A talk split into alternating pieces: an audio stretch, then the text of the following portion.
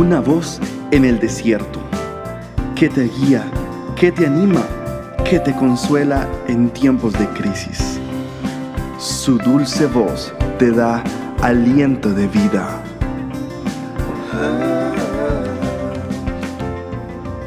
Red de Mujeres Embajadoras.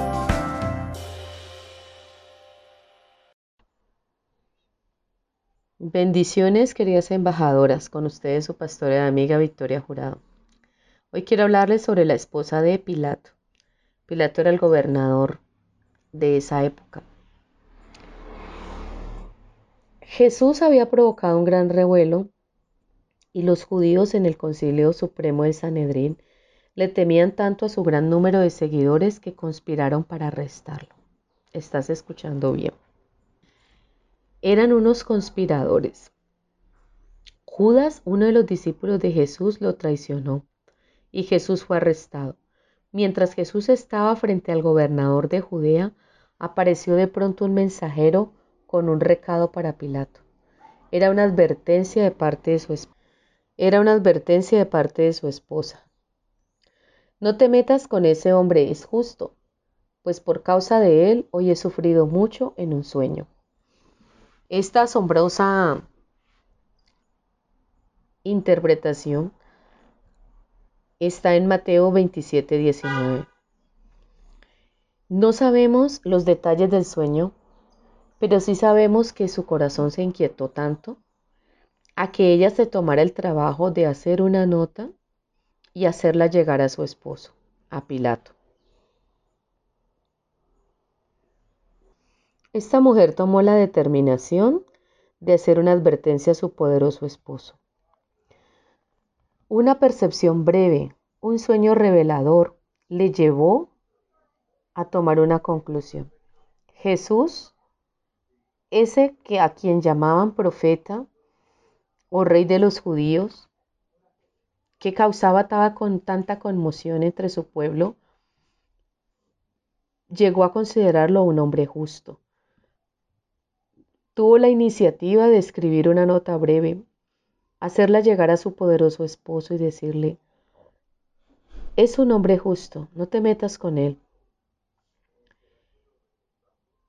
Vas a cometer un error si lo enjuicias, si lo acusas y si lo incriminan, porque sabemos que todo este pueblo y todos los del Concilio Supremo están conspirando para su arresto y para su sentencia de muerte. Esto era lo que ella le quería decir a Pilato, que él no participara de esa conspiración y que no sirviera de instrumento para cometer una injusticia. Quiero decirte, querida embajadora, que muchas veces podemos tener nosotras la percepción de que hay obras de injusticia, algo no está bien. Es muy probable que llegues a darte cuenta de personas que van a cometer una injusticia. Tienen un mando, tienen un poder, tienen una autoridad. En sus manos está definir la vida de una persona, está definir el futuro de alguien.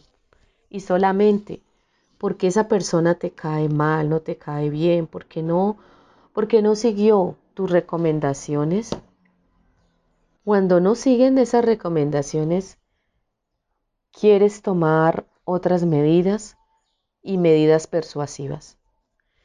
este pequeño ejemplo nos muestra que nosotras como mujeres siervas de Dios, aún esposas y compañeras, podemos hacer una gran diferencia y podemos intervenir en la vida de nuestros hijos o en la vida de nuestro esposo, aquellas personas muy cercanas a nosotras, si tú sabes de situaciones que comprometen la integridad comprometen la lealtad o están comprometiendo el buen juicio, es necesario que hablemos, es necesario que impidamos un acto de injusticia que va a traer graves consecuencias o aún la pérdida de la vida y de la integridad de alguna persona.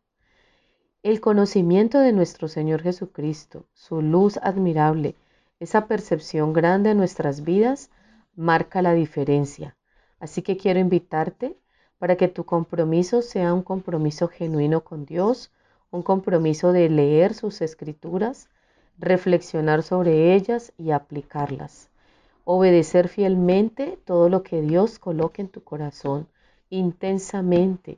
Vive para ser un instrumento en las manos del Señor.